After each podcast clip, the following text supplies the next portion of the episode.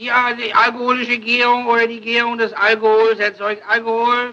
Das Alkohol erzeugt Gärung, die sogenannte alkoholische Gärung.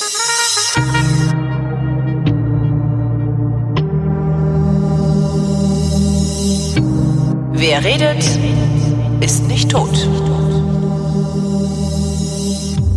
Auch wenn die Politik alles dafür tut, äh, den Lockdown zu beenden, befinden wir uns immer noch im Lockdown und haben darum die erste Sendung im März, ähm, Anfang März, äh, der Weinflaschen mit Christoph Raffelt. Hallo Christoph. Hallo Holger. Meinst du, wir kriegen nochmal einen richtigen Lockdown? Nee, ne? Ich, also meine, meine Arbeitshypothese ist, dass sie jetzt so lange die Zahlen fälschen werden ähm, und schön rechnen und im Zweifelsfall Grenzwerte erhöhen, bis das mit dem Impfen geklappt hat und dann werden sie sagen, na, da haben wir ja alle nochmal Glück gehabt. Ja, irgendwie so in der Richtung. Ich glaube, jetzt nochmal einen harten Lockdown, das hält ja auch kein Mensch durch irgendwie, ne? Weil die den halt so lange auf, auf halber auf halber Kraft äh, gefahren halber haben. Ja. Kraft gefahren haben. Also es ist, äh, also ich muss sagen, also mir ich- fällt's halt auch. Also ich meine, für, ich für mich selber äh, kann das schon noch ganz gut, aber Ja. aber ich werde halt immer müder. Also das merke ich schon dabei. Ne? Ah, Und okay. ich habe ja und ich muss ja nicht klagen. Also ich habe ja nicht zu klagen. Ich habe halt zu tun und ja. Äh, ja. Aber es ist, ich finde es total anstrengend. Ähm, ich finde es, also ich finde es immer anstrengender, zumal man ja auch egal, was man anschaltet, liest oder so. Es geht ja auch um nichts anderes mehr. Ne? Ähm, das ist also fast nichts anderes. Gut, es gibt gibt noch Masken. äh, Ja. Mas Maskenprobleme bei der CDU und so und äh, die Kinder in Syrien, die interessieren aber eigentlich auch keinen mehr. Das ist, äh, ist ja, ich, ich finde es anstrengend einfach. Ja. Ja.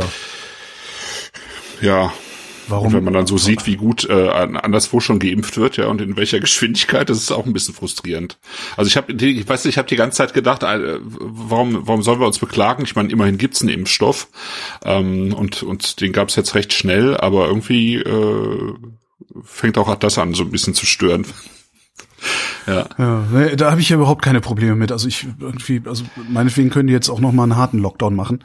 Ähm, mein Leben ist kaum eingeschränkt. Also das, ich, ich empfinde das sogar als ja eigentlich ganz angenehm, nicht shoppen zu können, weil dann mache ich es halt auch nicht. Und die, das ist, ich finde jetzt auch gerade diese dieser Tage gab es ja so, ja jetzt machen ja die Läden wieder auf, aber Shopping geht nur mit Termin, also mit vorher mit Anmeldung, was ja finde ich die ganze Absurdität der Aktivität Shopping sehr gut in einen Satz kondensiert. Also Shopping nur mit Anmeldung. Das ist halt, ja. Also ich, ich, also ich könnte, ich könnte da noch, ich könnte noch. Das Einzige, was mir tatsächlich ein bisschen auf den Geist geht, ist, ähm, man kann nicht mal eben an der Ostsee fahren. Mhm. Das ist ein absolutes Luxusproblem, aber das ist so das, was mich da an, an dieser ganzen Situation am, am, am stärksten noch stört. Mhm. Ja, ja, das, Das- kann ich auch gut. Ja. dass man nicht mal eben irgendwo hinfahren. Es muss ja noch nicht mal die Ostsee sein. Also du kannst ja noch nicht mal irgendwie mal eben an, an, an Müggelsee oder so. Das ist äh, Das geht alles nicht, weil Ja. es da keine Plätze gibt, wo du stehen darfst. oder genau. Du kannst ja nirgendwo hin. Also klar, du kannst dann irgendwie eine Picknickdecke mitnehmen. Klar, ich, ich kann Ja, den Bus nehmen und dann irgendwie einen Kaffee kochen. Aber ich bin mir sicher, dass wenn ich irgendwo das Dach vom Bus aufklappe, äh, ich sofort die Rennleitung Mhm. äh, am Hals habe, die mir sagen so, ja so nicht, Freundchen. Also hier campen hier, das darf man nicht. Also das könnte ich mir vorstellen. Also da will ich auch nicht Mhm. Ja, drauf das- ankommen lassen. Ja. Samstag wollen wir es mal versuchen. Also falls irgendjemand einen guten Tipp hat, wo wir Samstag hinfahren könnten, um äh, bei angenehmer Aussicht ein Käffchen zu kochen und zu trinken, äh, immer her damit. Ja, Da müsste es doch was geben in der Ja. Umgebung. ja, ja klar gibt's Also wir haben was. das am Sonntag, vorletzten Sonntag, wo es äh, auch so schön war, also wo es so frühlingshaft war, jetzt ist es ja eher wieder so ein bisschen kälter und grauer hier, ähm, da haben wir das auch gemacht, da sind wir auch rausgefahren. Also das war schon ganz gut. Das hat schon ganz gut getan. Ja, ja. Also das ist natürlich in der Stadt auch äh, einfach nochmal viel anstrengender als auf dem Land, wenn du dich mit denen unterhältst. Ne? Ich meine, die können halt einfach raus. Ne? Ja, genau. äh, wir haben ja nicht mal einen Garten. Ne? Und für die Kleinen ist es schon schon eine äh, totale Zumutung eigentlich, obwohl die das auch ganz gut durchhält und ähm, ja, das auch einsieht. Aber es ist halt echt, ja, auch für die anstrengend. Ja, also, ja, ja, ja. naja, Mal gucken. Mal gucken. Angeblich sind wir ja, angeblich kriegen wir jetzt irgendwie 40 Millionen Impfungen jeden Monat und weiß der Geier und Spahn Mhm. hat eben in, in, in der Tagesschau schon gesagt, äh, ich muss hier auch ein bisschen vorsichtig sein mit dem Erwartungsmanagement. ja, das ist immer Ja. das begriffen jetzt. Ähm, ja, hat ein bisschen länger gedauert, aber Mit ein, immerhin bisschen, ja. mit ein bisschen Glück sind wir dann ja vielleicht tatsächlich irgendwie im Spätsommer durch und können dann, man dann nochmal irgendwie 14 Tage wegfahren kann oder so. Das fände ich ganz schön nochmal. Weil Ja. das, das ist tatsächlich was, was mir fehlt und was mir, mir fehlt, habe ich festgestellt, mir fehlt der Urlaub Also das, das Nichtstun. Ähm, und das, das, und das kann ich zu Hause nicht, habe ich Nee, festgestellt. genau, das kann ich auch nicht. Das, Das das, ärgert ist überhaupt mich nicht herzustellen. Also das wäre herzustellen, aber ich, ich schaff's nicht. Also ich müsste ja einfach Ach so, nur sagen, so, ja, nee, liebe, liebe Leute, ich mache jetzt mal zwei Wochen lang nix. Ja? Nee, da, komm, das geht zu Hause nicht. Nee, das, Das kannst du theoretisch kannst du das herstellen, aber praktisch funktio funktioniert das nicht. also überhaupt nicht. Also die Greta hat ja jetzt auch die zweite Woche äh, äh, Ferien, weil wir ja hier in Hamburg diese komischen äh, Skiferien haben, ja. Ja. Ähm, ah, es ist gerade die Frage, womit fangen wir an zu trinken? Das ist Ach so, eine sehr stimmt, wir sind jetzt am. Labern, ne? ne? Ja, ja, genau, aber es hören ja schon welche zu. Nein, ähm, äh, wir fangen an mit Bourgogne Aligoté. Aligoté. Aligoté. Aligoté, Bourgogne Ja, Aligoté, ja, ja. 2019. Ah, Kackhörnchen. Mhm. Einfach nur, um es nochmal gesagt zu haben, weil ich genau weiß, dass alle sich darüber ärgern. Ach so, äh, ja. Ah ja, ja, ja, ja, Kackhörnchen, ja, ja genau. Genau, ein Demeter-zertifizierter Wein zur Abwechslung mal. ja, ist irgendwie Standard hier mittlerweile. Ja, ja. Schon krass. Ja, ja, ich weiß Aber ja, es ist halt, ja, ja, eben. Aligoté. Aligoté, ja. Ja, genau. Also wir hatten im Prinzip zwei Wochen, um das noch kurz abzuschließen, Ja. ja, jetzt äh, diese komische Skiferien und äh, man kann natürlich überhaupt gar nichts draus machen. Wir können eh nie was draus machen, weil äh, Celine... Weil ihr keine echten Hamburger meine seid. Ja, nee, ja, ja, weil die ja in Schleswig-Holstein angestellt ist sozusagen, arbeitet und Ah, da fängt halt das Semester dann äh, gerade an, wenn wir hier Ferien haben. Ja, ja, das- das, ist schon, ja, Das ist so ein bisschen wie, hey, in Hamburg. hey, total geile Regeln für Büros äh, in Berlin, um dann festzustellen, ah fuck, ich arbeite ja in Potsdam. Ja, genau. Wir hatten ja ähm, im Dezember schon mal ähm, zur Weihnachtssendung ein bisschen Burgund und äh, vorher hatten wir äh, eher selten Burgund und deswegen dachte ich, wir machen noch mal ein bisschen Burgund und dann Ende des Monats ja auch Beaujolais, was ja verwaltungsrechtlich auch ein Teil von Burgund ist, auch ähm, Okay. Ja, wenn das wenn das äh, Beaujolais, ach, das, da reden wir dann drüber, aber. Da, ja, da reden wir dann ja, drüber, genau. genau. genau. Reden wir dann drüber. Und das, das, was wir heute haben, das ist auch nicht typisches Burgund. Mhm. Ähm, das wäre auch langweilig. Nee, es ist nicht, wäre nicht langweilig, aber ähm, das ist, äh, ist so eine Randzone, die ich total spannend finde und das, das Weingut eben auch. Ähm, diese Randzone heißt Saint-Brie, das ähm, deswegen heißt auch die der eine Wein, da steht dann oben nicht mehr Bourgogne drüber, sondern Saint-Brie. Da kommen wir aber gleich noch zu. Ähm, womit wir anfangen, ist Bourgogne Aligoté. Und Soll das so, Bourgogne dass ich wenig rieche oder rieche ich heute weniger als sonst? Nein, es ist kein kein so expressiver Wein, würde ich sagen. Ja. Aber so ein bisschen was äh, Ja. Ich finde, er riecht ein bisschen nach diesen Kaugummis, die man früher aus diesen großen Blisterverpackungen rausgedrückt hat. Ah, ja. Ja, ja, kann, ich, ich weiß, was du meinst, glaube ich. ja, witzig. Also für, für unsere ostdeutschen Hörerinnen und Hörer, äh, die Kaugummis, die ihr immer in den Westpaketen hattet, die wenig essen wollten. Na, Danach Oh, äh, waren das nicht die, die äh, in, in der DDR erzeugt wurden und hier dann bei Wahrscheinlich- Karneval geschmissen ja, wurden, damit wir die dann wieder genau, zurückschicken? Ja, irgend Ja, sowas ganz Fieses. Ja. ja. Entschuldigung, Also habe ich jetzt ähm, ausgeplaudert, dass die Westpakete immer nur Sachen waren, die wir selber nicht gegessen haben? äh, ihr vielleicht. Da Ja, genau, alle anderen, ne, in, in alle Liesheim. Ja, ja, genau. Also es war Ja, nur bei uns von so. Alle Liesheim anderen, aus. alle anderen waren, haben das nie gemacht. Die haben immer Nee, nee. hochwertigstes Zeug da reingepackt in die Westpakete. Ja. Wir hatten überhaupt keine Verwandten in der DDR, muss ich gestehen. Äh, hatten wir Verwandte in der DDR? Ich weiß es auch nicht. Ja doch, zumindest haben wir mal so ein Paket gepackt. Also es gab irgendwie, irgendwie so über mehrere Ecken Verwandte gab es. Aber, Ah, Okay. Ja. Also für die DDR habe ich nie Pakete bekannt. Und da habe ich als Kind schon gedacht, sag mal, Für Polen habe ich das gemacht. nee, ich habe als Kind wirklich gedacht, sag mal, was tut ihr da rein? Da war dann natürlich, Wie da war dann natürlich so Jakobs Krönung musste sein, einfach, ne, weil das ist ja so ein, ein, ein, ein in, die Insignien von des Westens, Jakobs Krönung. Aber ansonsten war das halt alles Aldi-Zeug und Aldi-Zeug war auch vor 40 Jahren noch nicht gut. Ja. Mhm. Also war besser als heute, weil nicht ganz so viel Zucker drin war. Aber trotzdem, also ich hätte auch gedacht, vielleicht tut man da doch irgendwie die geilen Sachen rein, aber nee. Keine Ahnung. Naja. Ich weiß nicht, ob das Standard war. So, nochmal zurück. Also ähm, nochmal überhaupt zur Verortung. Also wir sind in der Bourgogne und äh, die besteht, also die, äh, der bekannteste Teil ist sozusagen ähm, äh, die äh, Côte Nuit in Côte Beaune. Das ist so ein, äh, ein Strang, ähm, sozusagen, wo sich diese ganzen berühmten Ortschaften aneinander reihen. Das hatten wir in der Dezember-Sendung so ein bisschen. Und ähm, Darunter geht sozusagen Richtung Süden, das ist dann äh, so Richtung Mâconnais und dahinter kommt äh, das Beaujolais, aber nach oben hin, sozusagen nach Norden, äh, nach Nordwesten raus ein bisschen, äh, da gibt es die Region Chablis. Ja, das kennt man Die, ja. ne? ja. Genau, genau, das ist genau der Punkt. Das Chablis, das kennt man ja. Ähm, das kennt man eben dafür, dass äh, dort äh, also ausschließlich unter dem Namen Chablis ausschließlich ähm, Chardonnay entstehen. Ähm, Chardonnay auf einer bestimmten Form von Kalkstein. Nennt sich Kimmeridge. Ja, Okay. es gibt auch noch ein paar andere äh, Varianten, Portlandien zum Beispiel, das sind alles äh, Kalkstein-Varianten, äh, die sich deswegen englisch anhören, weil es die eben auf der englischen Seite auch gibt. England gehörte ja irgendwann mal dazu und dieses ne, ne, dieses Kalkbecken, dieses große Pariser Becken, das ist ja, ähm, das geht halt bis nach England rein und das waren sozusagen die ersten, die diese verschiedenen Gesteinsschichten, Kalkschichten benannt haben. Ne?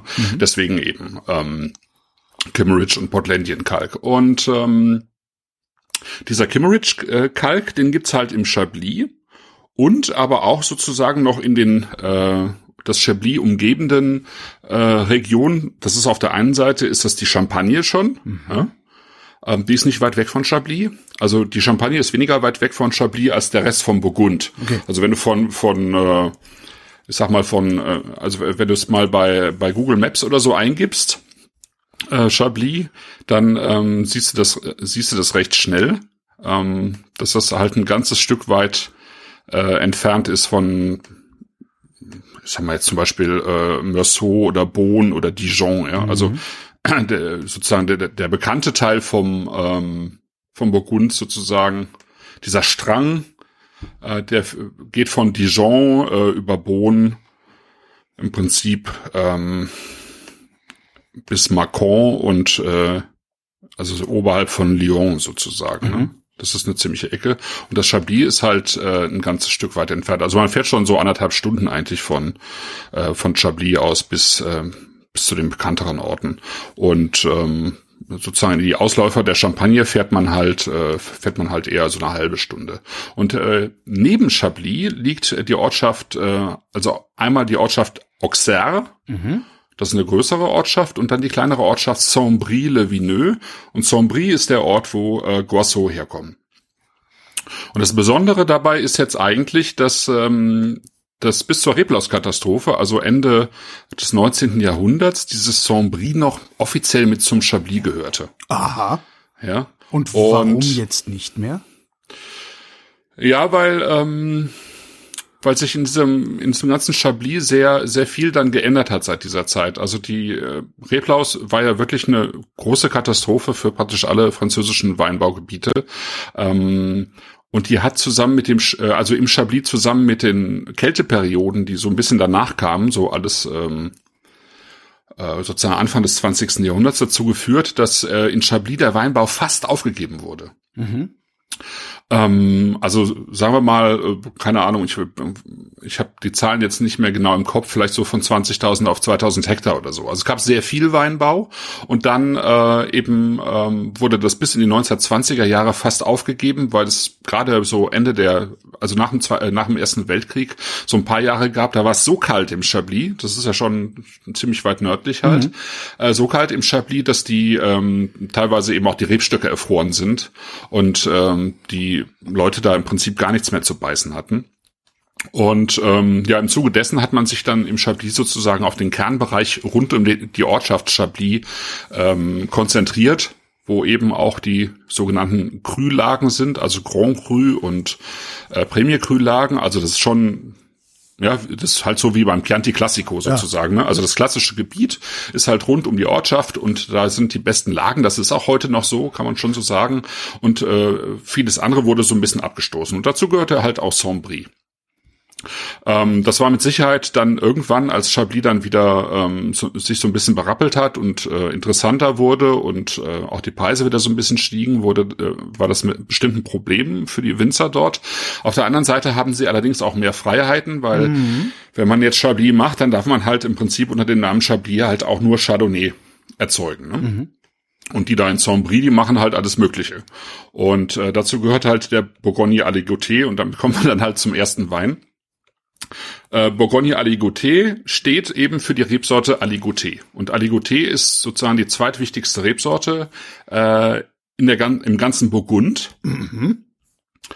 Und beim Burgund ist es ja so, ähm, also die zweitwichtigste heißt aber, es sind irgendwie glaube ich, nicht mal zehn Prozent. Okay, verstehe. Äh, weil, Darum ähm, habe ich davon noch ne? nie gehört. Okay. Ja. Genau, genau, weil Bo das Burgund im Prinzip ja aus Chardonnay und Pinot Noir besteht, Ja. im Wesentlichen, Mhm. ja, äh, weil es irgendwann mal einen ähm, oder auch äh, darauf folgend noch mehrere burgundische äh, Fürsten gab und das fing so im 11., 12. Jahrhundert an, die gesagt haben, ähm, ähm, äh, hier im Burgund soll eigentlich nur Pinot Noir und Chardonnay äh, angebaut werden. Mhm. Also es ging gerade vor allen Dingen um die rote Sorte, also Pinot Noir, weil es damals noch sehr viel Gamay gab.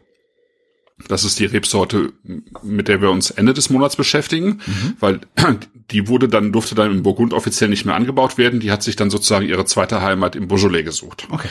Und der Aligotier, der wurde halt immer weiter so ein bisschen nebenbei angebaut.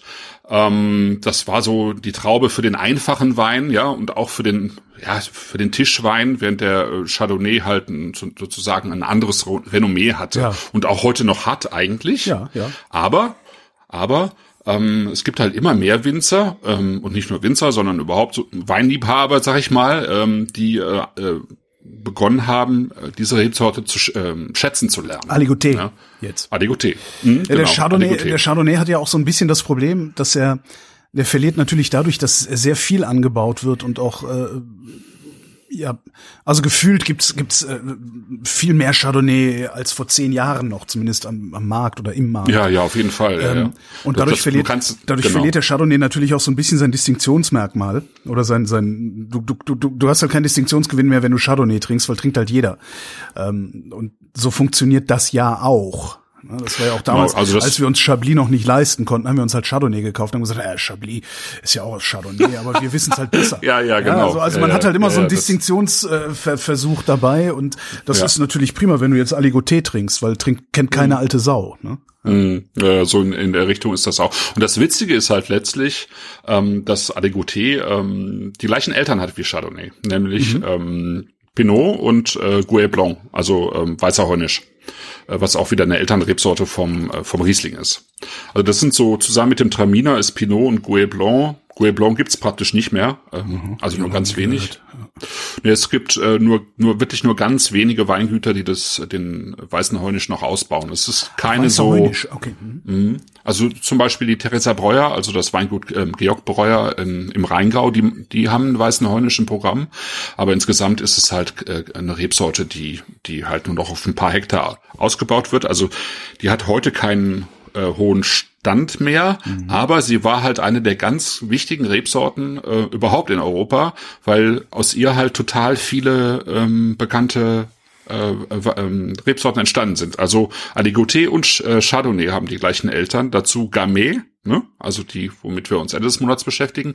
Melon de Bourgogne kommt auch aus der Bourgogne, ist aber heutzutage äh, im Muscadet-Gebiet bekannt. Also ne, ist der Muscadet. Ja. Und äh, noch so ein paar andere, Romoranton und sowas, so ein paar Loire-Rebsorten. Die kommen alle aus sozusagen aus der, sind alles Kinder dieser, dieser beiden Rebsorten und haben sich dann doch ganz unterschiedlich entwickelt. Also manche sind ja rot geworden, manche sind weiß geblieben sozusagen, aber äh, im Prinzip ähm, von der DNA her ganz ähnlich. Aber aber eben mit ganz anderen Merkmalen. Aber was man bei Adigoté und Chardonnay halt sagen kann, oder jetzt für den Adigoté, ist, dass er eigentlich eine super, ähm, äh, also ein super Potenzial hat zu reifen. Und eigentlich, wenn man, wenn man sich ihm äh, sozusagen, also wenn man sich ihm dann auch so widmet, wie die Guasso das tun, ähm, also den eben auf Qualität hin ausbauen, finde ich eben auch ein super spannender Wein wird. Und ähm, das ist jetzt weniger ein Geruchswein sozusagen, wie es jetzt ein Sauvignon Blanc wäre, ne? Also ich rieche ihn fast, Sondern- fast gar nicht. Das mag aber immer noch Ja. meinem mangelhaften Geruchssinn ge- geschuldet sein. Ja. Ich finde, er hat wa- ja, meine Hand riecht nach Handcreme. Das ist scheiße. Oh. Ja, das ist, das ist ja furchtbar. Normalerweise rieche ich die doch gar nicht so extrem. Ah, du hast das ist also wieder. Ja, Es ist echt super anstrengend. Naja, ja, ja, ja. ich rieche fast nichts. Also Ja, es ist eine, ich finde, es ist eine sehr dezente, feine Note, die so ein bisschen Richtung Birne geht, so eine, So ein paar Schnitzer grüne und gelbe Birne, würde ich sagen. Es ist ein bisschen was von, weißt du, so von, von grünen Pflaumen oder Renekloden oder sowas. René Kloden. Renekloden. So ein bisschen deine, zitrisches deine ist mit dabei. behältst du mal für dich, die zeigst du nicht in der Öffentlichkeit, ne? Nein, nein, auf keinen Fall. Echt, nee, das So ein ich bisschen, bisschen Stein mit drin und vielleicht so ein bisschen, da wäre ich fast bei deinen, bei deinen Händen so ein bisschen was wie so eine Salbengrundlage, so ein Lanolin oder so, so ein ganz leichter Hauch von Lanolin und der Sven sagt, ähm, schatziger Klee. Nee, seine Ach so, Hände nee, nee, riechen das nach sind seine Hände. Klee. Ja, okay. ähm, ich weiß gar nicht, wie Okay. riecht nochmal schatziger Noch mehr, Klee? noch mehr Menschen. Also im Chat sind Menschen, die auch nichts riechen. Das, das finde Mhm. Nee, das ist, äh, das ist überhaupt kein Geruchswein, es ist mehr ein Texturwein. Okay, dann ich gucken wir mal. finde, man kann ja gut zwischen Geruchs- und Texturwein unterscheiden und das hier ist definitiv eher ein Texturwein. Weil ich finde, man hat, also man hat direkt eine, eine Idee von einer Herkunft, die tatsächlich recht kühl ist ich. Ja. Und die ähm, so richtig schön für Biss und Druck sorgt. Ja. Ähm, das ist sehr trocken. Also es ist eigentlich komplett trocken ausgebaut. Und ähm, ich finde die Säure ist, ähm, ich finde die Säure total schön, weil die ist, die ist präsent, aber die ist Aber die eigentlich nicht, recht die ist völlig im Hintergrund. Cremig, ja, also Ja, ja, so genau. mild, ja, Mhm, also genau. so reif. Ähm, und trotzdem, man hat diese kühlen, also von der Frucht her finde ich, hat man diese kühlen Aromen irgendwo zwischen grün und gelb, hellgelb. Ja? Und ähm, dann könnte man jetzt denken, oh, dann, dann knallt aber die Säure da rein, tut sie aber gar nicht, weil das Ding ist schon reif, ne? Also es ist nicht grün, weil es unreif ist, sondern grün, weil es einfach diese, diese, diese leicht grünen Aromen hat, wie so eine, ähm, ja, wie so eine Meier äh, Zitrone oder so, wo irgendwie so Zitrus und Limette mit mit dabei ist und sowas. Und dann kommt aber diese diese total schöne, fast seidige Säure, die aber sehr sehr präsent ist, sehr klar ist, finde ich. Das ist wirklich super. Aber ich weiß, ich weiß, was du meinst mit ähm, mit dieser mit mit Kühle. Also das ist ja, ja aus einer kälteren Region. Hm? Ja, Hat eine Und an, das hat, angenehme Eckigkeit dann. dann ja, ja, ja. Und Steinigkeit auch, finde ich. Und ähm, tatsächlich ist es halt so, dass ähm, diese Böden da äh, dem vom Chablis natürlich sehr, sehr ähnlich sind. Also ähm, das ist ähm, Eine starke, sehr starke Bitternote hat er auch. ja so wie so eine so eine so ein bisschen Grapefruitschale oder sowas, ne? So eine Ja. so eine herbe. Sehr schön. Hm? Was haben wir denn dafür bezahlt? Wo ist denn hier mal? Da Dreierpaket, Sechserpaket, da Dreierpaket Guazou, Weinkreis.de. Ich, die ganze, wer, wer, wer hat uns eigentlich diese Cookie-Warnungen eingebrockt? Was ist die EU? Mann, Ja, ey. keine Ahnung. ja, Trinkfluss, ne? Weil es ähm, sagt Trink- halt, ja. das ist, ne? Weil es halt hinten raus so schön salzig auch ist, ne? Mhm. Das hat ähm, Stein und also wirklich Stein, Salzzitrone so ein bisschen. Ähm, und es hat so dieses kalkige, kreidige, ähm, äh, lebendige auch, finde ich, Mhm. am Gaumen. Ja. Das äh, finde ich schon, finde ich schon sehr schön. Ja, absolut. Mhm.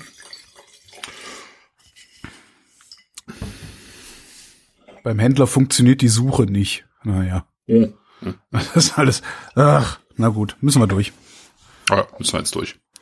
Ja, also das finde ich, finde ich eine, eine total schöne, ähm, sozusagen so eine Wiederentdeckung, die ähm, jetzt so über die letzten, ja, ich sag mal so 10, 15 Jahre stattgefunden hat. Es, es gibt Leute, ähm, die machen das schon viel länger mit dem Aligoté. Also es gibt zum Beispiel eine, ein bekanntes kleines Weingut, ähm, de Villaine heißt es. Das sitzt in Bouzeron, das ist eher so ein bisschen südlicher. Äh, das sind die gleichen Miteigner von Romani Conti, also vom, vom berühmtesten Weingut im, im, im ganzen Burgund. Ähm, die haben halt auch noch ein kleines Familienweingut und da machen die eben auch, ähm, ich sag mal in Anführungsstrichen, eher einfache Weine und die haben in dieser Ortschaft eine lange Tradition für Aligoté. Ähm, deswegen haben die auch immer Aligoté gemacht. Und ähm, Aber jetzt so gerade in den letzten 15 Jahren sind es immer mehr geworden, äh, auch wirklich bekannte Winzer, äh, die einfach mehr Wert auf ihren Adigoté gelegt haben und insofern diese Rebsorte einfach wieder ein ähm, besseres Renommee bekommen hat, was sie Mhm. einfach lange Zeit nicht hatte. Und ähm, witzigerweise ist das tatsächlich der ähm, klassische ähm, Wein für den Kirr. Also es gibt ja den Kirr Royal, das ist ähm, das ist ja äh, Dijon Cassis mit äh, Champagner, ne? beziehungsweise eigentlich mit Cremant. Also im, im Burgund macht man das mit äh, Bourgogne, Cremant und Cassis. Und der einfache Kirr sozusagen, den die sich ähm, früher auf den Tisch gestellt haben, das war immer Adigoté mit äh, Cassis. Interessant, aber der muss, das muss ja nicht, ne? Also, das ist ja kein einfacher Wein. Nee, das ist jetzt kein einfacher Wein. Nee, finde ich jetzt auch nicht. Also es ist ein, ähm, vor allen Dingen, weil das halt, äh, finde ich, am Gaumen einfach schon schon echt viel bietet. Also Ja. ich finde die die Frucht total schön. Ich finde eben diese ähm, diese Cremigkeit wunderbar. Ich finde die ähm, die Art der Säure einfach sehr gelungen. Ich finde auch die Länge gut. Ähm, ich habe jetzt mal äh, noch mal bei mir nachgeguckt. Das müsste so um die 13 Euro liegen, die Flasche. Ja. ja. Was durchaus ist, in äh, Ordnung ist, ja. Ja. Ja. Und ich mag auch äh, diese, diese, die, sozusagen diese Balance aus einer gewissen Strenge eben, dieser, dieser kühlen Strenge und ähm, und dieser, dieser leichten seidigen Cremigkeit am Gaumen. Ja. ja. Mhm. Doch, Doch. fällt mir gut. So, nächste Mhm. Flasche. Ja. Können wir ja nachher nochmal drauf zurückkommen. Ja. Mit Wärme entwickelt sich das ja nochmal. Dann nehmen wir den zweiten Weißwein. Und das ist jetzt wirklich Oh, der, äh, Saint-Brie. S- Sven sagt im Chat, Sven Ja. sagt im Chat, äh, in Osteuropa wird der Aligoté noch in Massen angebaut. Guck an. Mhm. Okay. So, noch was zu gucken. So, was trinken wir jetzt? Nee, das hatte ich noch nicht. Ja. Äh, In, in welchen in welchen Ecken denn da? Das weiß ich gar nicht. Weiß ich auch nicht. Ja. Rumänien und so? Das, das wird er früher oder später wird er das in den Chat schreiben. Jetzt, was, was trinke ich jetzt? Was soll ich jetzt trinken? Ähm, Exogyra virgula. Exogyra. Gyra, Genau, das ist der andere Weißwein. Ist das ein Exogyra Name oder ist das eine Rebsorte? Was, was? Nee, das ist der, der Name der, der Austern oder der Muschelschalen, die man da im Boden findet. Okay. Tatsächlich. Mhm. ja, das ist tatsächlich, also das ist noch besonderer für das Burgund als Aligoté. Aligoté ist ja schon eben, äh, hat schon so, so einige Prozent sozusagen. Äh, das hier ist jetzt ein Sauvignon Blanc und äh, Sauvignon Blanc ist für die, fürs Burgund wirklich total ungewöhnlich. Und ähm, gibt's, ist auch im Prinzip nur in dieser Ecke oder dieser Ortschaft Saint-Brie zugelassen. Okay, der riecht aber jetzt sehr. Das, den riech Mhm, ich. Genau, das ist ähm, Oh im ja. Gegensatz zum Adigoté ist ja Sauvignon Blanc auch eine Aromarebsorte und ähm, und präsentiert sich dann in der Nase natürlich auch ein bisschen anders. Und das Interessante eigentlich dabei ist, ähm, es macht total Sinn, äh, dort in dieser Ecke irgendwie Sauvignon Blanc anzubauen, weil die Bodenstrukturen eigentlich sehr ähnlich sind wie Sancerre und Puy-Fumé. Also vor allen Dingen Sancerre, bestimmte Ecken im Sancerre, ist auch wieder, ist auch wieder dieses Pariser Becken, ja. Also das ist, äh, ist halt Champagne, das ist ein Teil vom Burgund, also dieser Teil vom Burgund noch und dann eben ein Teil von der Loire und dann ja auch noch ein Teil von der Obermosel. Ähm, zieht sich halt ziemlich weit hin und ähm, die Böden sind halt sehr ähnlich wie bestimmte Bodenformationen im Sancerre und Sancerre ist ja ein Sauvignon Blanc Gebiet und ähm, das das also die Rebsorte und diese diese kalkigen kreidigen äh, Böden die passen einfach gut zusammen. Hm.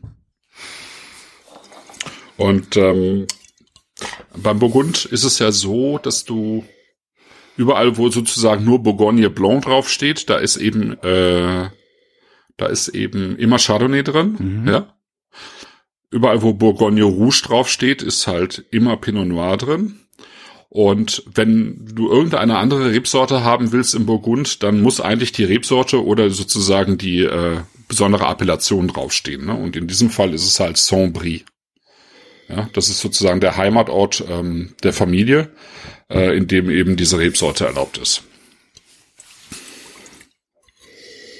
Und beim Bourgogne steht's ja auch, ne? Steht dann nicht mehr Bourgogne Blanc, sondern eben Bourgogne Aligoté. Der hat eine interessante Dreckigkeit in der Nase. Was ist denn das für ein, was ist das für ein Dreck?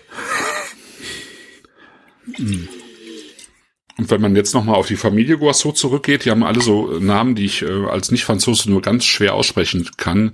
Ähm, ich glaube, er, er heißt äh, Guillain. Ähm, sein Vater hieß oder heißt äh, Jean-Hugues. Und ähm, sein Vater hat halt schon Ende der 70er Jahre ähm, auf, auf ähm, Bio umgestellt. Mhm. Ähm, wo sozusagen biologischer Landbau in Frankreich auch noch wirklich extrem selten war. Ne? Das heißt, die ähm, die Flächen dort sind sind, sind wirklich seit äh, 40 Jahren über 40 Jahren eben äh, rein biologisch bewirtschaftet worden. Ne? Die Kinder dann halt irgendwann auf auf Biodynum äh, äh, weitergegangen sozusagen, ähm, aber aber die äh, Flächen insgesamt sind halt schon total lange biologisch bewirtschaftet.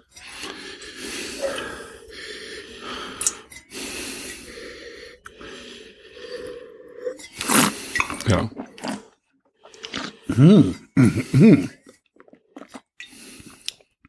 Boah. Der hat aber echt, der hat Bums. Huiuiui. Das ist, also es ist, ich finde, für Sauvignon Blanc ist das auch in der Nase eigentlich ein sehr zurückhaltender Wein. Ja. Also der zeigt, der zeigt schon, schon mehr als der, als der Adigoté, aber, ähm, aber es ist trotzdem ein sehr, sozusagen ein sehr feiner Sauvignon Blanc Duft, finde ich.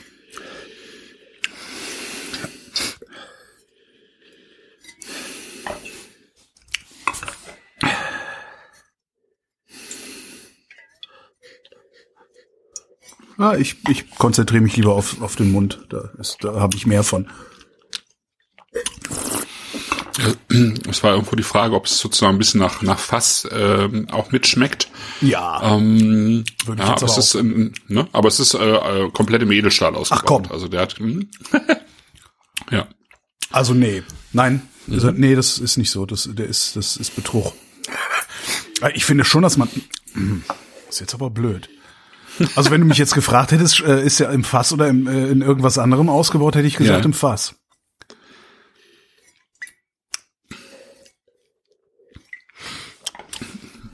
Schön im Chat. Exogyra virgula klingt eher nach Harry Potter. Auf jeden Fall, auf jeden Fall. Exogyra virgula! Ja, Super. Oh, der ist lecker. Genau. Es, ähm, sehr, sehr lecker. Schmitz Backes sagt, es, ist, es ist ein, äh, schmeckt ein bisschen oder riecht ein bisschen nach Rappen. Entschuldigung, wir haben, wir haben einen Chatter, der Schmitz Backes heißt. Hm, Schwitzbackes. Tatsächlich Schmitz Backes. Äh, also so ein bisschen sozusagen nach, nach ähm, äh, Stielen und Stängeln. Ähm, die aber ja nicht mit vergoren werden jetzt bei einem Weißwein, aber vielleicht eben in, in so einer langsamen Pressung einfach mit dabei waren. ja. Ähm, und ähm, genau, äh, Sven sagt gerade im, im gebrauchten Barrik ausgebaut. Ich habe halt vom Weingut andere Informationen, aber ähm, ich Tja. kann das kann das gerne nochmal nachfragen. Also ich hatte vom, vom Weingut eigentlich die Info, dass es ähm, dass es Edelstahl ist. Ähm, aber gut. Ähm,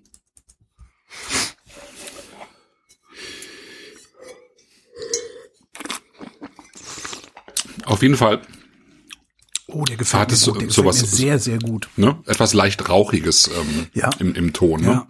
Ähm, ich finde es eher fast so ein bisschen mehr ähm, Rauch als ähm, Holz jedenfalls. Ne? Mhm. Und ich finde es genau, ich finde es finde es auch super schön. Ähm, ich finde es ist also wenn man so, so ein bisschen mehr auch im Chablis durchprobiert hat, dann ähm, dann ist es eigentlich ein tatsächlich ein sehr chablishafter Wein sozusagen, obwohl es eben kein Chardonnay ist, sondern Sauvignon Blanc.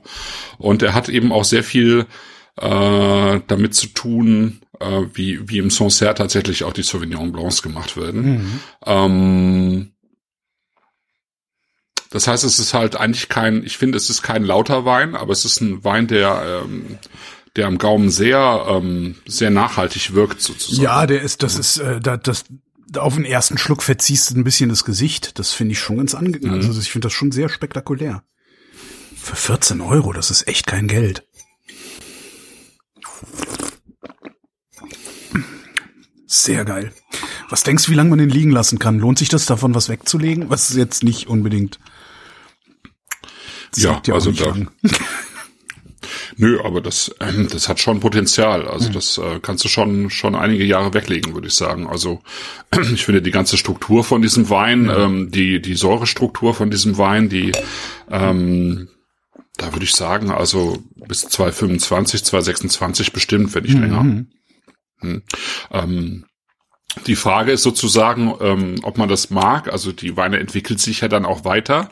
Ähm, ob man sozusagen diese reife Aromatik beim Sauvignon Blanc mag oder eben nicht. Das musst du sozusagen für dich selber herausfinden. Ne? Also es gibt Sauvignon. Das Problem ist, ich werde es ähm, mir nicht merken können. Das musst du mir sagen, mm, ob ich das mag oder nicht. Weil du wirst dir wahrscheinlich besser gemerkt haben, was ich trinke, als ich mir gemerkt habe, was ich trinke. Das ist alles so peinlich. Ja. Genau, die Frage aus dem Chat war gerade noch, ähm, wie, wie alt die Reben sind und ähm, für den Wein gibt es insgesamt so 4,4 Hektar äh, Rebfläche ähm, in drei verschiedenen Lagen und die Hälfte der Rebstöcke sind so 10 bis 15 Jahre alt, also vergleichsweise jung noch mhm. und die anderen äh, so bis 40 Jahre alt. Und ähm, es gibt dann oben drüber sozusagen noch Weine auch äh, aus aus ähm, aus alten Reben. Ja.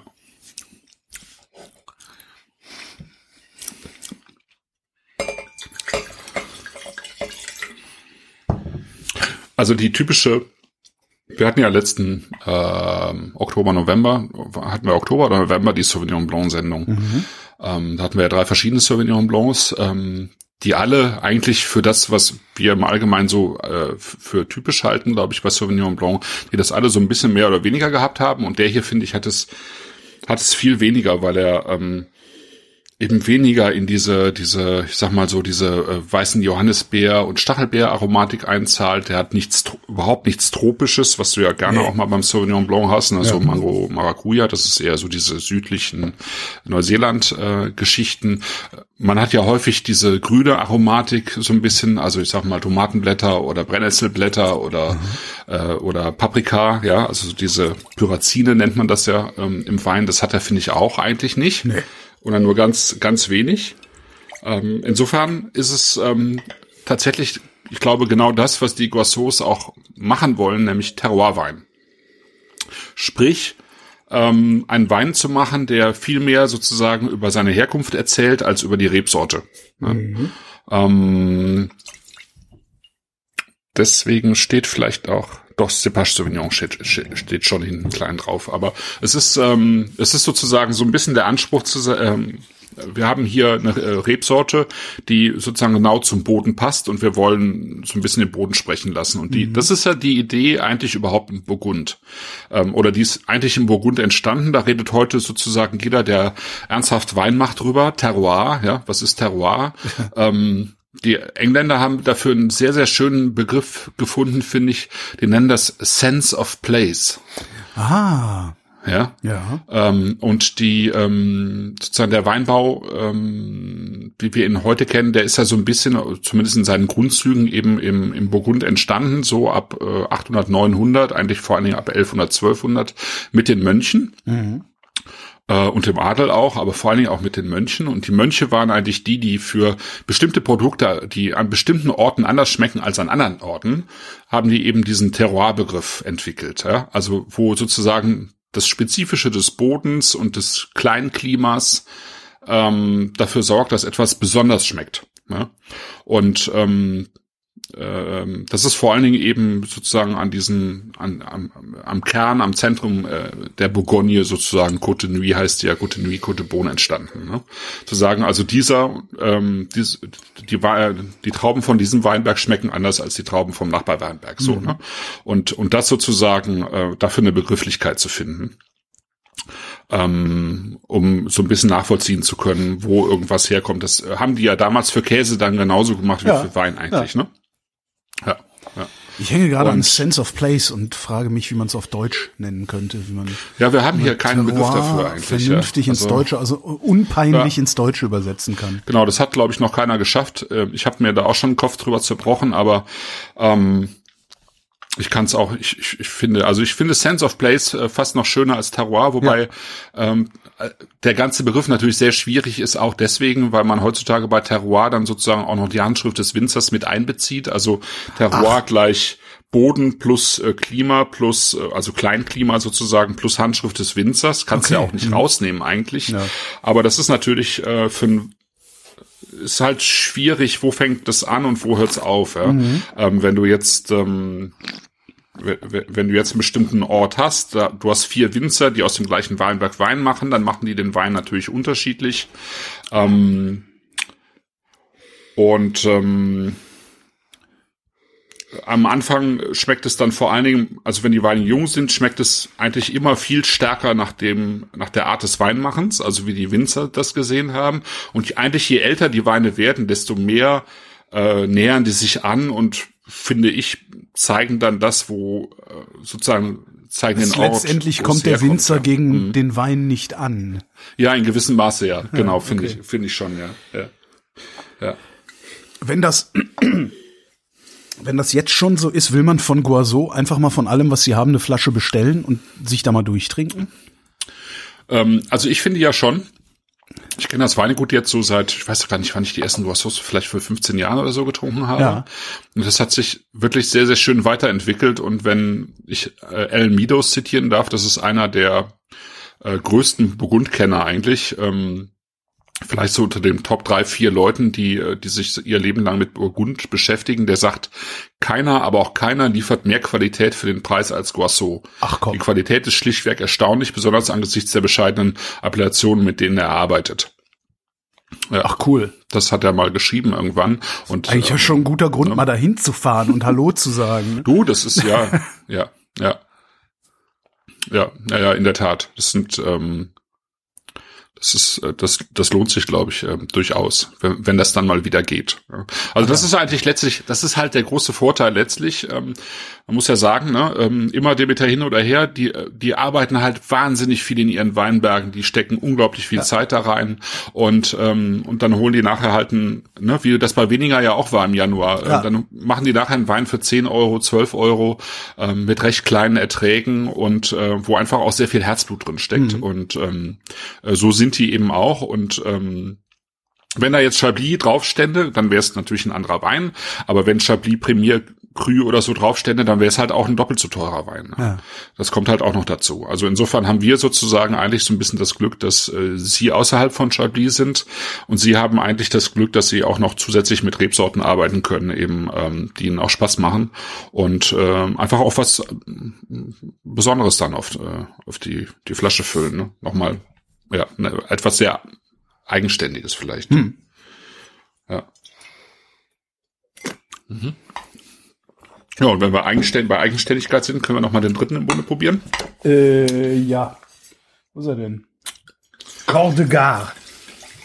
De. Jo. Corps de Garde. Genau. Corps de Garde, das ist jetzt ein Wein, den ich mal mit dazu genommen habe. Das ist ein, jetzt natürlich ein Das Pinot. ist ja Rotwein. Genau.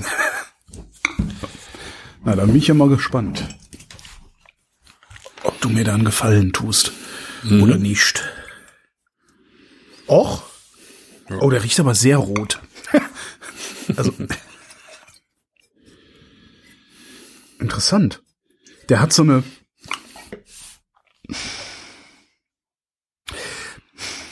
Der. Der hat Der, der riecht wie ein, ich hab's gleich. Der riecht wie ein frischer Spanier. Ah, der riecht wie, weißt du, der riecht wie ein spanischer Rotwein, also ne, so üppig, Bombast, Marmelade, aber, aber mit einer, also. aber mit, also so wie aus Spanien, also wie aus einer sehr heißen Region, also sehr üppig, sehr marmeladig und so. Aber der hat da so eine frische Brise durch irgendwie. Hm. Ganz eine Song-Brise. das ist wirklich ganz witzig. Das ist ein sehr äh, tatsächlich äh, eher so ein rotfruchtiger ähm, Pinot. Ja, aber ähm, auch auch hier, äh, genau. wie heißt das, was man sich in den Schrank hängt gegen die ähm, Zeder?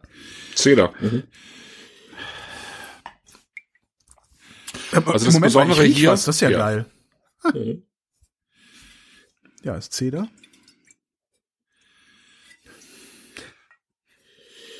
Das Besondere ist hier, und deswegen wollte ich ihn, also im Prinzip heißt der Code Garde eigentlich, also ein Vin de Garde ist ja eigentlich ein Wein, der sozusagen das Zeug hat zu, zu reifen, zu altern, ja.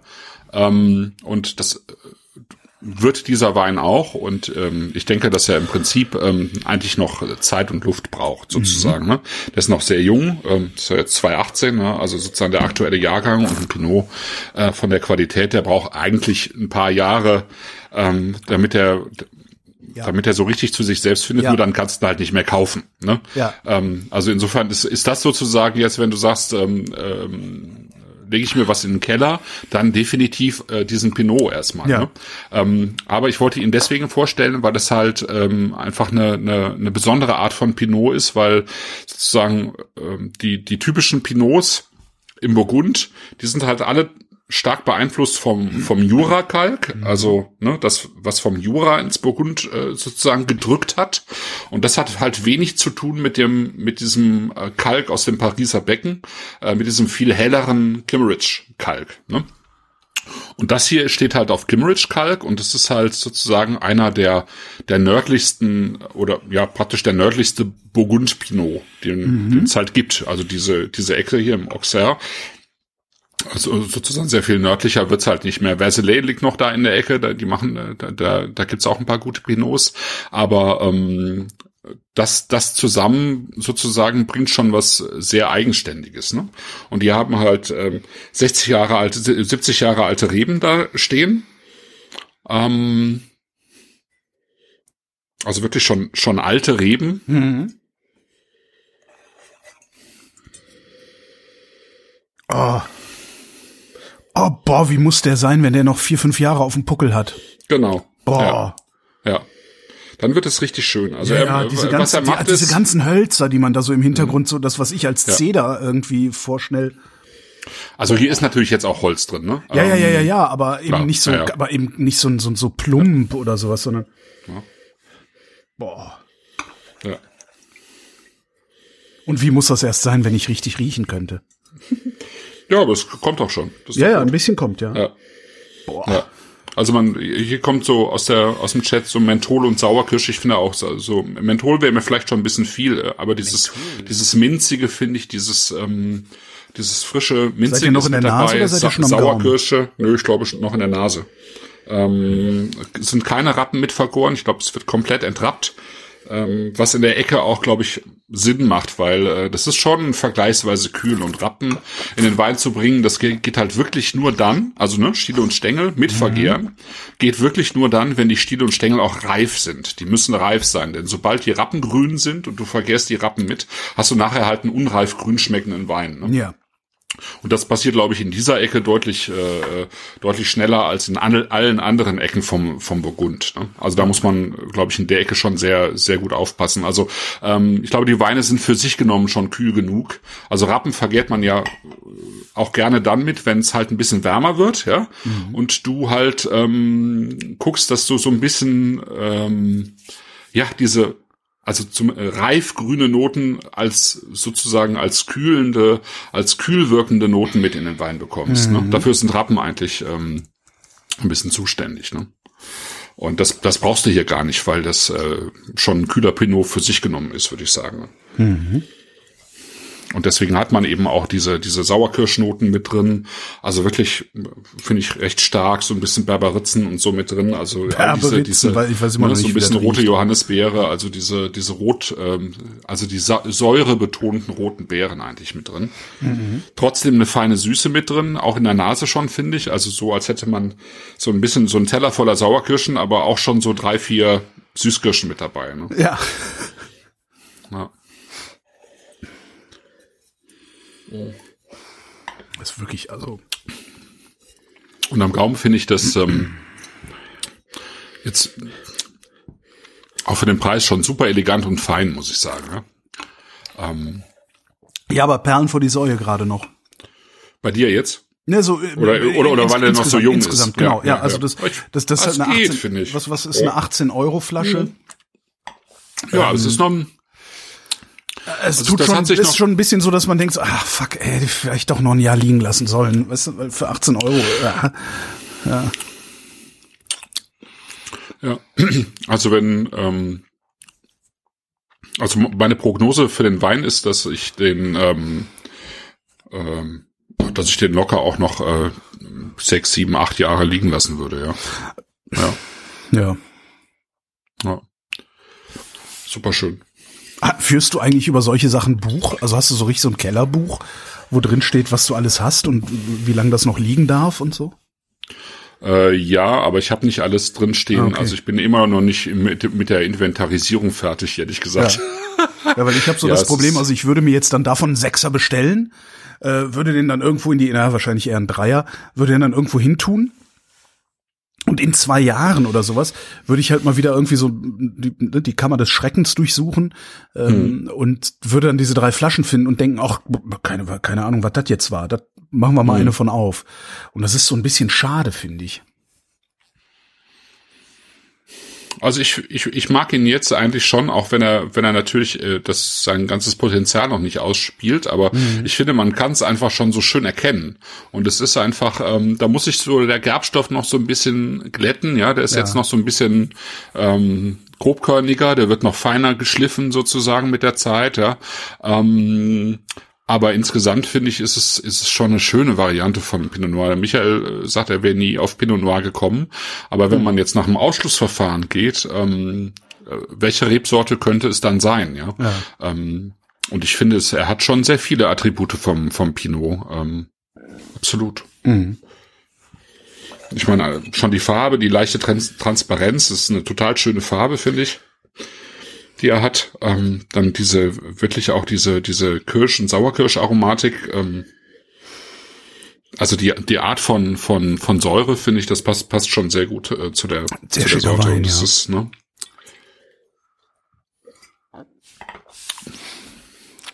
Und ja, ich finde auch, gerade jetzt mit, ähm, wenn man ihn nochmal im Glas behält und ihm nochmal ein bisschen Luft gibt, dann ähm, und ähm, ihm großes Glas gönnt, dann findet sich das eigentlich auch schon ganz gut. So. Ich nehme nochmal einen Schluck vom Aligoté. Ach Mensch, den haben wir ja auch noch. Ähm, wo ist er denn? Nee. Nee. Nee. Ja. Sag mal. Das ist jetzt natürlich blöd. Da ist Rotwein drin gewesen. So. Schauen wir mal. Oh ja, da ist ein bisschen mehr jetzt in der Nase, wo er ein bisschen wär, wo, wo, wo was wärmer ist.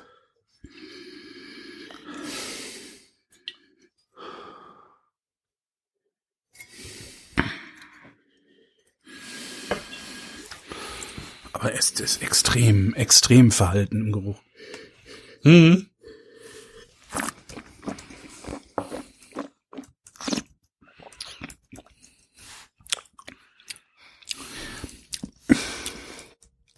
Der braucht, der hätte, der, der braucht es ein bisschen wärmer, Ja, der kann das gut vertragen. ne? Ja, auf jeden Fall.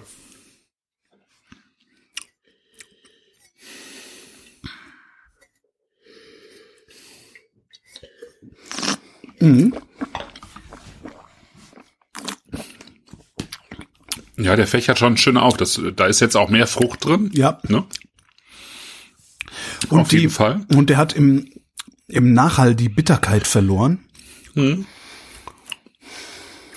Nee, da ist sie. also, aber nicht mehr so, nicht mehr so extrem, also nicht mehr so, so, so, so spontan irgendwie. mhm. Ja, super.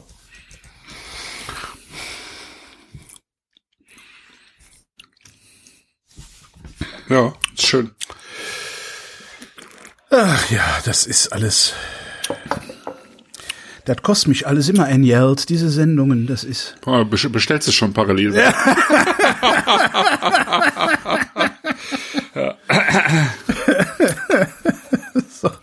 Ist alles egal. Urlaub fahren können wir dieses Jahr eh wieder nicht. Ja.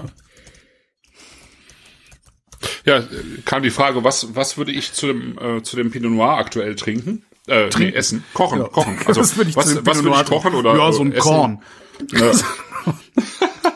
Also ich, was ich mir gut vorstellen könnte, äh, zum einen tatsächlich gerade auch mit der Säure, die er so aktuell hat, äh, gegrillten Fisch. Also Fisch und äh, Rotwein geht ja im Zweifelsfall auch. Also gerade wenn du jetzt eher so in so in diese Richtung Thunfisch oder so gehst, wobei Thunfisch natürlich äh, insgesamt eher heikel ist äh, wegen der Fangquoten, aber trotzdem. Na, ähm, du kannst also Thunfisch, du meinst jetzt Thun, Thunfisch, Thunfisch aber selber gemacht, ne? Oder also also am, am Ja, ja, Stück gegrillt halt. also, Ne? okay. Ja, ja, genau, genau. Ich dachte jetzt, weil ich habe halt aus der Dose. ja, weil meine Thunfischdosen, die sind ethisch unfragwürdig, darum äh, Ja, ja, ja, ja, ja. Also äh, genau, handgeangelter Thunfisch. Genau, ja. Ähm, ah, den ich könnte doch, mir Risotto dazu vorstellen. aber Thun, Gut, Thun, ja. geangelten Thunfisch müsste es doch eigentlich auch am Stück geben und nicht nur in Dosen, oder? Ja, klar, auch. Ja, ja, das gibt's auch. Da kann man wahrscheinlich gar nicht bezahlen. Mm, Ich meine, selbst die, teuer. Was die Dosen schon kosten, ist völlig absurd. Von daher, ja. Was heißt völlig absurd? Nee, die anderen sind absurd billig, so muss man es formulieren. Ja. Aber es ist, glaube ich, insgesamt bei diesem, beim Tun gar nicht so einfach, äh, da was Vernünftiges zu finden. Also ich, der Genusshandwerker hat halt ein, ne, in, in, in, Ja. in, da bei Düsseldorf, ähm, wo wir ja schon häufiger drüber gesehen, ha äh, geredet haben. Scheißladen. Der hat, der hat das Problem beim Genusshandwerker ist, dass der 10 Euro Versandkosten nimmt. Was eigentlich sehr clever ist, weil dadurch verhindert er, dass die Leute immer so kleine Mengen bestellen und irgendwie Verpackungsaufwand getrieben wird und so. Aber ich, ich, Ja, ich aber weiß das ist nicht, ja wie- Overnight. Sorry. Aber das ich weiß ja, nicht, wie oft ich schon beim Genusshandwerker auf der Webseite war und dachte, ach, das hätte ich schon ganz gern. Und dann hatte ich so 35 Euro Zeugs im Warenkorb und dachte dann, Mhm. boah, nee, 10 Euro Versandkosten ist mir aber zu viel. Das musst ist halt cool. für 65 bestellen. Ja, Mensch. genau. Das ist, das ist aber, das ist aber eigentlich ganz cool, weil du willst ja auch die, dieses äh, für für ein Döschen Scheißdreck äh, ein Riesenpaket verschicken. Das willst du ja eigentlich nicht. Nee, nee, eben. Also Und er hat ja, er hat ja das mit dem Pakete verschicken schon optimiert, also mit dem Stroh und den Wasserflaschen, Ja, die er super, nimmt als ja. Kühlung. Und dann ist es ja, äh, mittlerweile hat er, glaube ich, diesen Go Express oder wie das heißt. Das heißt, er kann auf eine Stunde Stunde genau dann auch avisieren. ja, Ähm, und das finde ich jetzt alles für den, für den, für die Versandkosten echt, ähm, also dafür finde ich die Versandkosten jetzt nicht hoch. Das, nein, äh, nein, ich will mich auch. Also es ist halt eher so ein psychologischer ne, Effekt, dass du denkst, oh nee, also für diese drei Gläschen Miso äh, gebe ich das jetzt nicht aus. das ist schon ganz lustig. Ja. ja, und diese Idee mit den mit den Wasserflaschen finde ich ja wirklich genial. Super, ne? Ja. Das hatte, wer hatte das denn? Was hatten wir denn neulich bestellt? Was hatten wir denn neulich bestellt, wo auch so ein, so ein Kühlding sie? Ich weiß ja, genau, ich glaube Lesser Rahmen war das. Äh, Lesser Panda Rahmen. Ah, hast du doch mal was bestellt da? Äh, schon bevor du es empfohlen hattest. ah, okay. okay. Ähm, also ähm, als, als, als ich angefangen habe, meinen Instant-Rahmen-Test zu machen, kam Mhm. irgendwann die Liebste und sagte, hier, das müssen wir mal versuchen. Und äh, das, das haben wir dann bestellt und das war aber unser Geschmacks- und Geruchssinn echt noch sehr, sehr verhalten. Also eigentlich war es per Hand vor die Säue. Also es ist super. Ich bin fest davon überzeugt, dass Lesser Panda Rahmen das geilste ist, was man sich nach Hause bestellen kann zum Essen. Aber damals hat's nicht viel getaucht. Aber stimmt, eigentlich könnte man das noch mal machen. Also Lesser wie, für, wie kam für alle, das? Also wie war das verpackt? das war verpackt. Das war verpackt. Also es, es war unfragwürdig verpackt. Frag mich nicht mehr, ey. Boah, fuck. Aber die hatten irgendwas. Die hatten auch irgendwas sehr Kaltes da drin. Aber alleine, also alleine das Gläschen mit den, mit den Eiern in irgendeinem so Sud, ne? So, da war halt kein Aufkleber drauf. Und, und die haben halt dazu geschrieben, wir haben halt keinen Aufkleber auf dem Glas, weil wir jetzt mal davon ausgehen, dass du das Glas nochmal verwenden möchtest für irgendetwas anderes. Und stellt sich raus, ja, da ist nämlich jetzt mein Sauerteigansatz drin.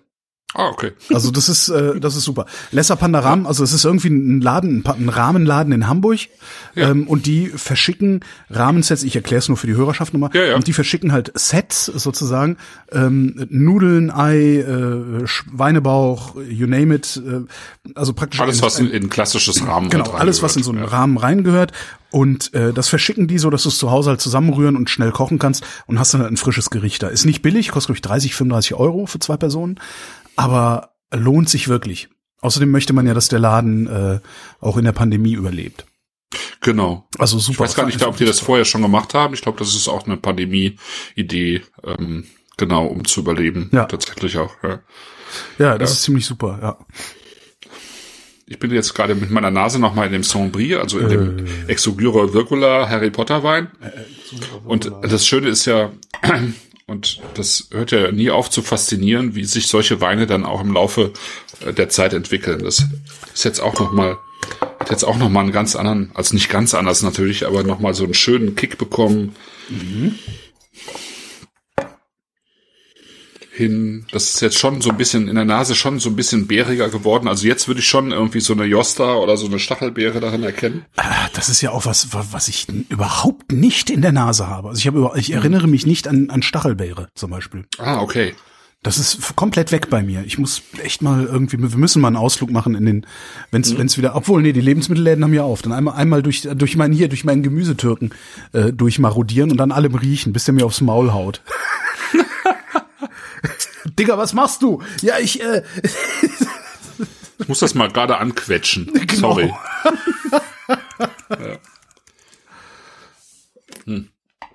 Aber es ist, also was ich total schön bei den drei Weinen finde, ist, dass sie, ähm, dass sie eine reife Säure haben, aber dass diese Säure total lebendig und, und spannend ist. Und ja. so ein, wirklich so eine Sehne in diesen, also so eine Sehne in diesem Wein bilden, ja. Mhm. So ein Rückgrat. Und ähm, da verändert sich dann die Frucht und so ein bisschen die, die steinige Würze und so, aber es ist immer diese, diese sehnige Säure mit drin. Super. Ja.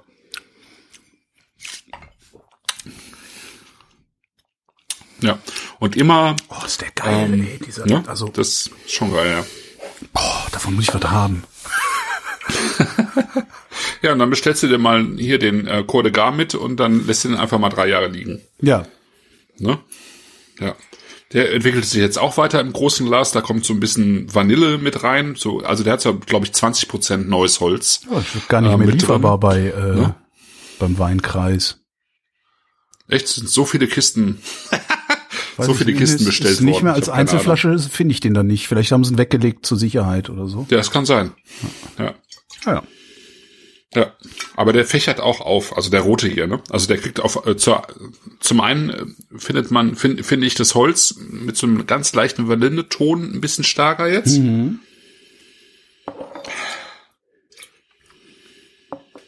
Aber auch so diese ja, so fast so, ja, so einen ganz leichten Touch von Weihrauch oder so hat er da mit drin. Weihrauch? Ich, Na, ich bin, ich hänge noch bei Tabak und Leder, aber ja. Ja, ja, ja, ja, ja, hat er auch.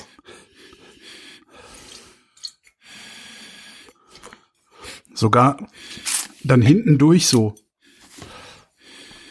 Wenn du an dem Tabak, äh, an dem Tabak und Leder weiter äh, dich langhangelst, ja. kommt sowas Speckiges. Weißt du, so Tiroler Speck. So. Ja. Äh, nachschütten. Wo ist er hier? Nee, Aligoté. Ach. Das, ja, sehr schön. Bahnhofskörper. Nein. Also man muss noch mal sagen, das Burgund ist ja ähm, im Prinzip ist es ja ein, eben eine sehr teure Weingegend. Ja. Ähm, und äh, vernünftiger Burgunder, also jetzt gerade Rot Pinot, der fängt halt nur selten unter 20 Euro an, ne? Ja. Also auch für die einfacheren Varianten. Und dafür ist dieser Cour de Gras einfach ein toller Wein, finde ich. Also, ja. Nichts dran auszusetzen. Aus einer Ecke, wie gesagt, die echt, ähm, also die, die sozusagen nie auf dem, auf dem Weg liegt, wenn man ähm, ins Burgund fährt. Mhm. Ähm, aber eigentlich eine super Ecke, weil man hat eben dieses Sombry, man hat ähm, Chablis und man kann von da aus wunderbar in die ähm, an die Côte Bar fahren, also den unteren Teil der Champagne, da wo es keine Kreide mehr gibt, aber dafür eben ähm, super viele spannende Winzer. ja. Ach, ja. ja. Leider, leider ist es mit dem mit dem äh, Champagner wird ja von Jahr zu Jahr teurer, also man, man kann einfach nicht, man kann einfach keine Rindflaschensendung mit drei Champagner machen. Das geht einfach nicht, ne? Weil das wird, also es geht nie unter 100 Euro weg. Und das naja. ist einfach ein bisschen krass, ja. Ähm, ich könnte mir vorstellen, dass, dass, dass wir auch in der Hörerschaft, also sagen wir mal so, die Vrindflaschen sind die unbeliebteste Vrindproduktion, ja? Ja. Ich sehe ja die Download. Die teuerste. Ich sehe, ich, ich, ich sehe ja die Downloadzahlen. So. Und die Vrindflaschen sind die unbeliebteste Vrindproduktion. Und ich könnte mir aber genau deswegen auch vorstellen, dass genug Leute dabei sind, die sagen, ach komm, ey, leck mir am Arsch. ich hau jetzt nochmal 150 Euro für eine Champagner, für, für, für drei Champagner auf den Kopf oder so. Also wir könnten ja, wir könnten ja irgendwie, weiß ich nicht, eine Sonderfolge Champagner machen sozusagen. Weißt Ja, du, das dass können wir mal machen. Zu sagen, es ist jetzt nicht die reguläre Folge, weil bei der regulären Folge, da können die Leute sich darauf verlassen, dass sie für die drei Flaschen Mhm. nie mehr als, keine Ahnung, 60 Euro bezahlen oder so. Da machen wir halt Mhm. jetzt mal eine Folge, die kostet halt Dreifache oder Doppelte oder weiß der Geier äh, und, Mhm. und hauen da mal auf die Brause. Das, also meinetwegen Okay. sehr gerne. Okay. Vielleicht zum, zum, wenn, wenn, Man sollte übrigens noch dazu sagen, es ist die unbeliebteste Vrindfolge, aber es dürfte eine der beliebtesten äh, äh, Wein, also Wein ist ja ein, sowieso ein Nerd-Thema. Ja, ähm, ja. Also es dürfte eine der beliebtesten Weinsendungen überhaupt sein. Ja. Gehe ich mal von aus. ähm, wenn du meinst so in, in der, in der Szene sozusagen. Ja, ja, Ja, genau. Also ich meine, wenn, wenn ich so sehe, äh, welche Auflagen äh, Weinmagazine haben und Ja. so, ja, äh, da liegen wir schon weit drüber, ja, mit den Downloadzahlen. Ja. Also das ist schon, ist schon so, ja. Ja, ähm, kann, gut, kann ich ja mal mit einplanen, so im, im, im Frühsommer oder so. Ja, irgendwas, wo es Spaß macht, Shampoos zu saufen, genau. Ja, ja, genau. Ja, schön. Ähm, Michael sagt gerade zu Recht und ich äh, mir war es gerade entgangen. Äh, Steven Spurrier ist gestorben. Ähm, Ach komm. Und äh, wir könnten noch mal sozusagen Oh das Gott. Glas erheben auf einen, der vielleicht. Ich habe ihn nur einmal kennengelernt, aber Du hast den kennengelernt. Schon, ja, ja, ich habe den. Oh, wie geil. Mal, äh, in, in Okay, London, du musst, äh, du ähm, musst jetzt leider, auf dem- du musst jetzt ausholen. Steven Spurrier, ähm, Genau. The Judgment of Paris, erzähl's nochmal. Ja, genau. Steven Spurrier ähm, ist, äh, war Engländer ähm, und zwar ein ähm, sehr äh, distinguierter Engländer. Also so, so wie man sich einen Engländer vorstellt, der weiß, wie man einen Anzug äh, und Krawatte Ja. trägt. Ja, so. You think und, I'm an zwar- asshole, but I'm British. Genau, genau. Und er hat es sozusagen zu jeder Zeit mit Würde tragen können, ohne dass es äh, im ersten Augenblick, aber dafür eben im zweiten Augenblick äh, umso stärker aufgefallen wäre. Ne? Ja. Und äh, Steven Spurrier ist irgendwann ähm, in den 70er Jahren nach Paris gegangen und hat dort einfach mal so unverfroren als Engländer in Paris einen Weinladen und eine Akademie de Vin eröffnet. Ja. Also eine, eine Fortbildung sozusagen. Ähm, das ist natürlich schon ein Anspruch als, also ich meine, England hat sehr viele Wein-Koryphäen äh, sozusagen, aber nach, ausgerechnet nach Frankreich zu gehen und den Franzosen das anzubieten, hat natürlich eine gewisse Chutzpe. Äh, er hat das aber trotzdem gemacht.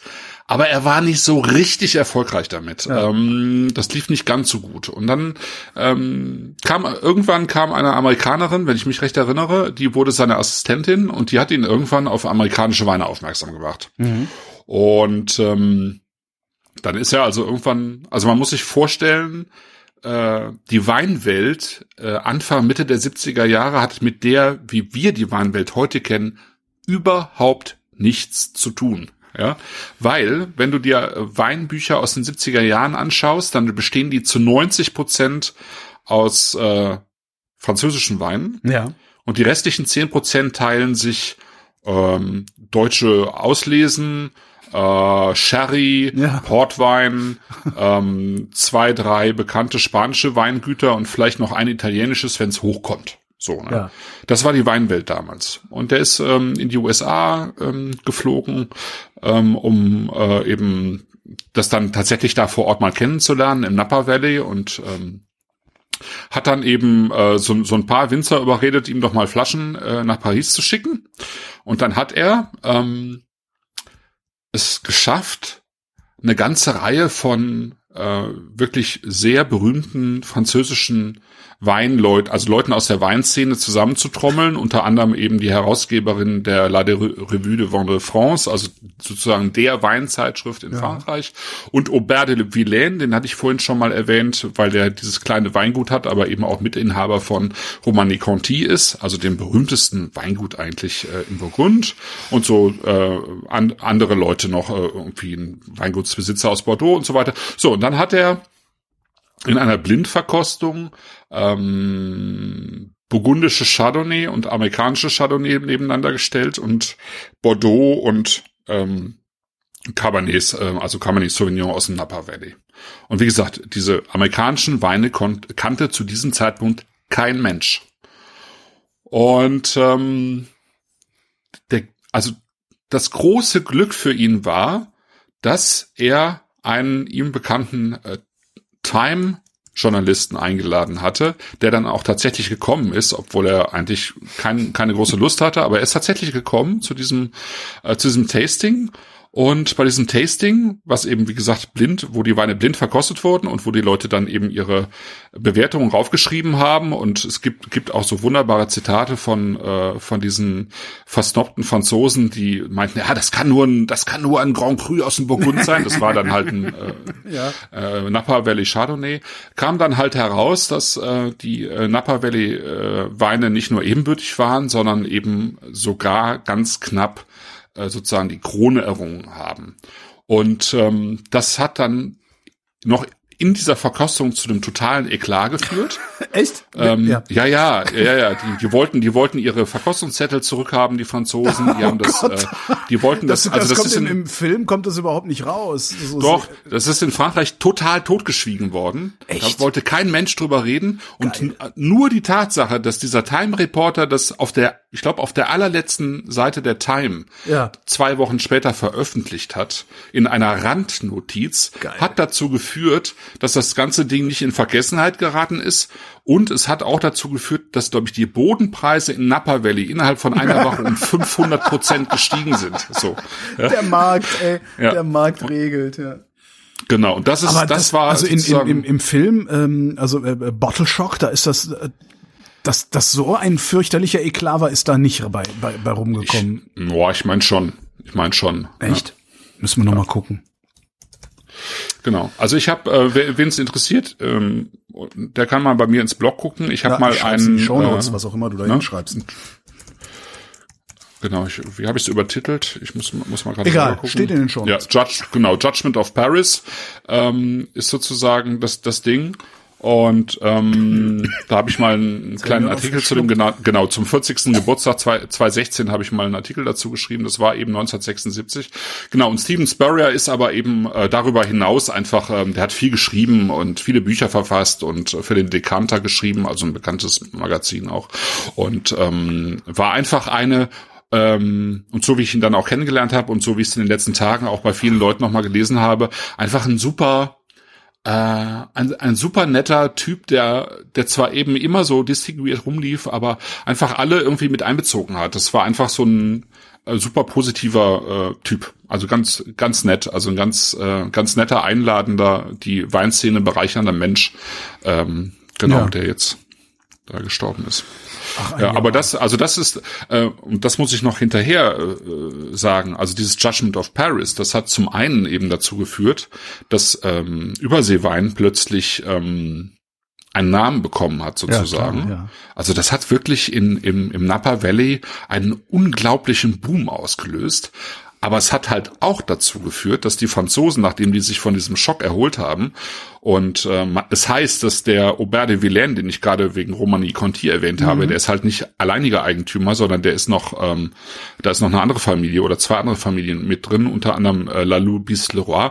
Äh, Es heißt, dass die, glaube ich, zehn Jahre mit ihm nicht geredet hat, deswegen, dass er sich dass er sich dafür, äh, äh, also da- dass er sich dafür breitschlagen lassen, an diesem Tasting teilzunehmen. Aber es hat natürlich, im Zweifelsfall hätte sie selber das auch gemacht, weil überhaupt niemand in Frankreich amerikanische Weine auf dem Plan hatte. Und, und die Franzosen, die waren auch damals so hochnäsig, eigentlich, äh, ja, dass sie gesagt haben, an, an unsere Weine kommt niemand ran. Und das war halt nicht mehr so. Und das hat, ist denen dann selber auch aufgefallen dann irgendwie dabei, weil sie sich das dann doch auch eingestehen mussten, dass sie irgendwie auch mal einen Schritt weitergehen müssen, ja, dass sie selber auch, ähm, also ganz viele Bordeaux-Weingüter, gerade so Anfang der 70er, die hatten lange nichts mehr investiert, die Weine waren nicht wirklich gut.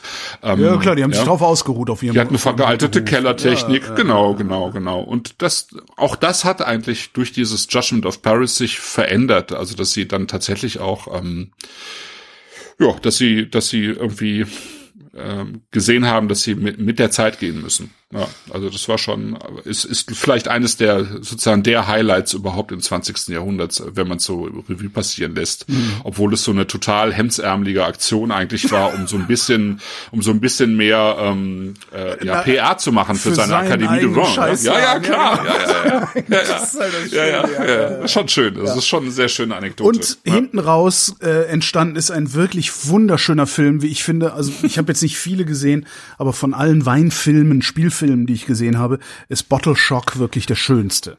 Ich habe ihn auch ewig nicht Was mehr gesehen. Ich möglicherweise glaub, auch daran liegt, dass Alan Rickman Steven Spurrier ja. spielt. Das ja, ich glaube auch.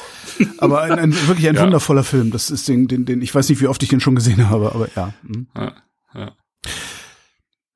ja. Ja, ne? Wir, jetzt sehen Hause, uns wieder. Ne? Wie, wie immer. Wir sehen uns wieder in drei Wochen, ne? Ja, dann genau. gibt's äh, Beaujolais, genau gibt's Beaujolais. Beaujolais Nouveau. Genau. Und ähm, mit einem, äh, auch wirklich mit einem absoluten Klassiker, ähm, wo es auch viel zu erzählen gibt, Lapierre, Beaujolais. Also Beaujolais hat sozusagen ähm, auch so ein bisschen die äh, Naturweinszene so ein bisschen mitbegründet und das Ach. ist, genau, da kommen wir dann, hm, da kommen wir dann beim nächsten Mal zu. Ja. Ja, dann bin ich mal gespannt. Vielen Dank, Christoph. Ja, danke Holger. Und äh, danke äh, dem Chat fürs Mitspielen, danke für die Aufmerksamkeit und danke Wolfram. Wenn Sie in Nizza eine typische Nizzaer Kneipe suchen, ein Fischrestaurant am Hafen und Sie glauben, da ist alles frisch und alles billig, ähm, dann misstrauen Sie erstmal sämtlichen Empfehlungen. Es gibt tatsächlich ein Restaurant, das ist Cassin. Äh, es ist zwischen all diesen Hafenrestaurants, wo man auch auf der Terrasse sitzen kann, ich meine, auf der Straße sitzen kann und es ist alles schön und pittoresk und touristisch und das hat man sich eigentlich vorgestellt und man glaubt, das ist dann besonders gut. Und Cassin hat einen Vorteil tatsächlich, der Mann ist so eingeführt, er ist der Älteste am Ort, am Platze. Alle Fischer kennen ihn und wenn sie frische Fische bringen, dann ist er der Erste, den sie anbieten. Deshalb sind die Fische bei ihm besonders frisch. Das heißt, die Chance, einen alten Fisch zu kriegen, einen vergammelten Fisch, ist bei ihm geringer als woanders. Punkt. Damit erschöpfen sich seine Qualitäten. Absolut. Denn die Zubereitung dieser Fische ist wiederum genauso schlimm wie nebenan. Das heißt, ein Turbo zum Beispiel. Ein Turbo den wir hatten für zwei Personen, wird nur gemacht, ab 140 Franc, das muss man sich vorstellen, das sind 70 Franc pro Portion. Das war ein Baby-Typ, ähm, durchgekocht und mit Aioli, sehr ordinär und äh, ohne irgendwelche Kunstfertigkeit, außerdem noch schlecht rangiert und alles Mögliche.